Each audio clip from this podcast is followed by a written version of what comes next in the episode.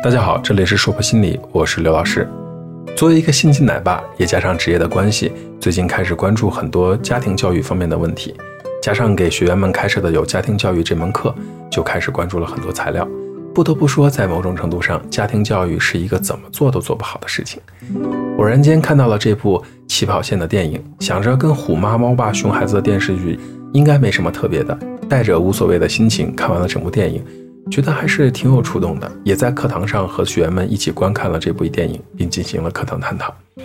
从《摔跤吧，爸爸》到小萝莉的猴神大叔、神秘巨星，再到起跑线，这几部印度电影看不到以往印度电影全都是歌舞片的痕迹，那种一言不合就跳舞、话不投机就唱歌的奇葩剧情基本上是看不到了。难得的是关注女性，关注教育，剧情从一开始还是像老套的印度爱情电影一样。然后会忍不住有种想关掉的冲动。我看的不是一个家庭教育类的影片吗？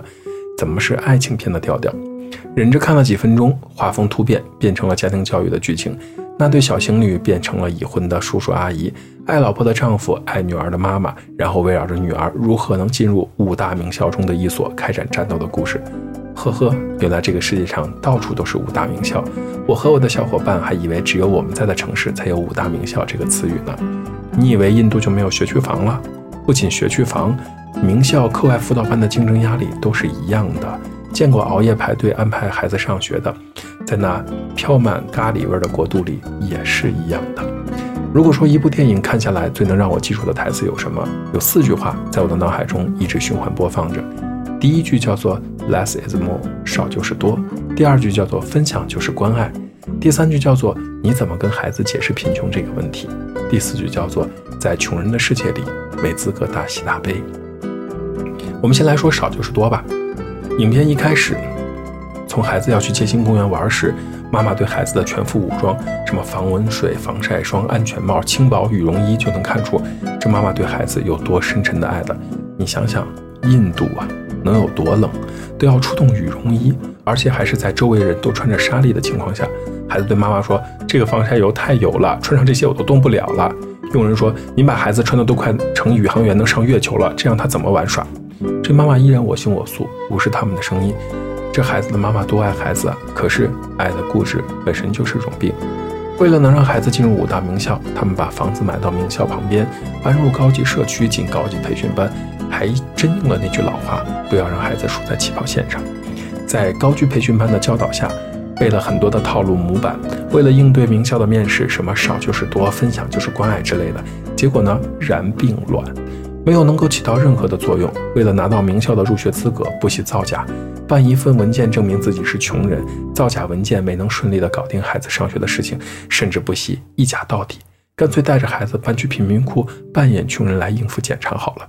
也正因为。在贫民窟装穷人应付检查的日子，让他们有机会跟穷人家的孩子一起生活，才能够感受到贫穷的家庭生活是怎么样的，也才能够看到贫穷家庭中教育孩子的那些难能可贵的地方。虽然是电影，有很多加工的成分在，但是却真实的反映了很多家长为孩子好，不惜撒谎骗人，甚至带着孩子一起骗人这样的事实。影片中有一个镜头，当孩子摔倒了，妈妈准备去扶孩子。被那个贫穷家庭的妈妈拦下来。当看到女儿被别的孩子伸手拉起来，并没有哭泣的时候，她才意识到孩子在变得独立和长大。这也是贯穿影片的主题之一：关爱孩子。有的时候，less is more。这句话呢，是贯穿影片的主题之一。第二个重要的信息点呢，就是分享就是关爱。这句话呢，也是贯穿影片的主题之一。分享就是关爱。这句话原本是为了应付名校面试的套路模板。到住到贫民窟里的真切感受，他们和那个穷人家的孩子都通过了入学考试，需要交纳一笔费用的时候，作为穷朋友的他们，第一个反应的是这家才搬过来的破产穷人比他们这个穷三代还要穷，该怎么面对这笔对他们而言相对昂贵的费用？要知道，我们可是穷三代啊，比这家新破产穷人有太多当穷人的经验了。为了能够让这个小女孩有顺利的入学，这个穷人家长呢，不惜。为了这家人，通过碰瓷的方式讹诈到了一笔钱，让孩子有钱交。所以说，贫穷这件事儿，大善也大恶。因为贫穷，懂得别人的苦，看到别人苦的时候能够感同身受，愿意分享自己仅有的微薄。也因为贫穷，有时让人不得不放下尊严，变得残忍，用一些下三滥的手段去得到些什么来维持生计。当然，影片中对于贫穷这件事的刻画还是真实的，还原了那个咖喱和印度香的国度里看不见的角落，也有了当穷人的孩子没能被学校录取时，孩子爸爸那句真实到残忍的话：在穷人的世界里，没资格大喜大悲。与其说这是一部讲述孩子各种起跑线的故事，倒不如说是一部讲述贫穷和家庭教育的故事。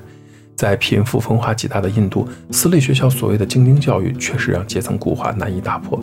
很多人说现在国内也这样，其实国内还真不一样。国外的一流大学是民办的，好吗？这个在国外当然也包括印度，这个加入英联邦教育体系的第三世界国家。国内那些一流的大学，清华、北大、复旦。南开等等一系列，请问有哪个是民办的？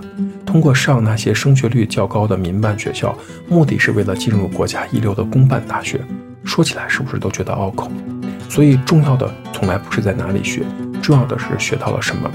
与其让孩子花大价钱上民办学校，学费贵到比大学一年的学费还贵，还不如把这笔钱省下来，每周都带孩子在大学校园里体验体验，感受感受。或者假期带孩子去一所知名的大学参观参观，远比某些奇葩教师在教室里恐吓孩子，如果考不上某某大学，人生就完蛋了，好太多了。剩下的钱，光带孩子去图书馆、博物馆、科技馆，说不定，说不定都够走遍半个中国呢。如果可以，我希望你看看这部影片，也许它会对你产生新的触动。这里是说不心理，我是刘老师，不管你在哪里，世界和我陪伴着你。